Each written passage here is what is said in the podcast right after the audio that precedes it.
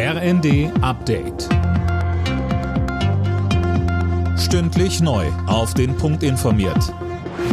Ich bin Daniel Stuckenberg. Guten Morgen.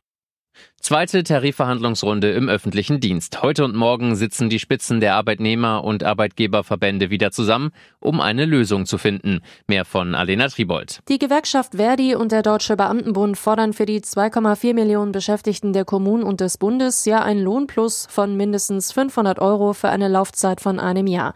Die Arbeitgeber lehnen das bisher ab. Schon gestern hat Verdi mit einer Ausweitung der Warnstreiks gedroht, sollte die Arbeitgeberseite kein entsprechendes Angebot vorlegen. In den vergangenen Wochen gab es ja überall in Deutschland Arbeitsniederlegungen im öffentlichen Dienst. Höhepunkt waren die Flughafenstreiks am Freitag.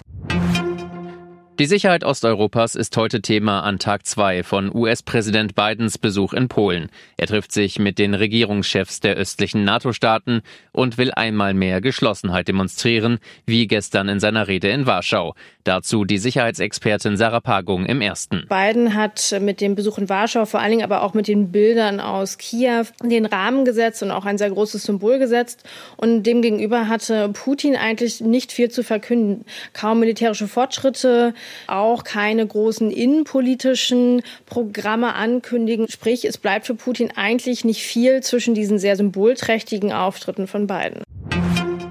Kurz vor dem Jahrestag des Ukraine-Kriegs hat Amnesty International die internationale Gemeinschaft aufgefordert, die Verantwortlichen für die Völkerrechtsverbrechen zur Rechenschaft zu ziehen.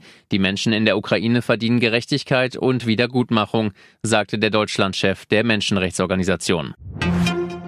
Eintracht Frankfurt steht in der Champions League vor dem Aus. Im Achtelfinal-Hinspiel verloren die Hessen mit 0 zu 2 gegen den SSC Neapel. Außerdem flog Starstürmer Kolomuani mit Rot vom Platz. Heute Abend empfängt dann RB Leipzig Manchester City.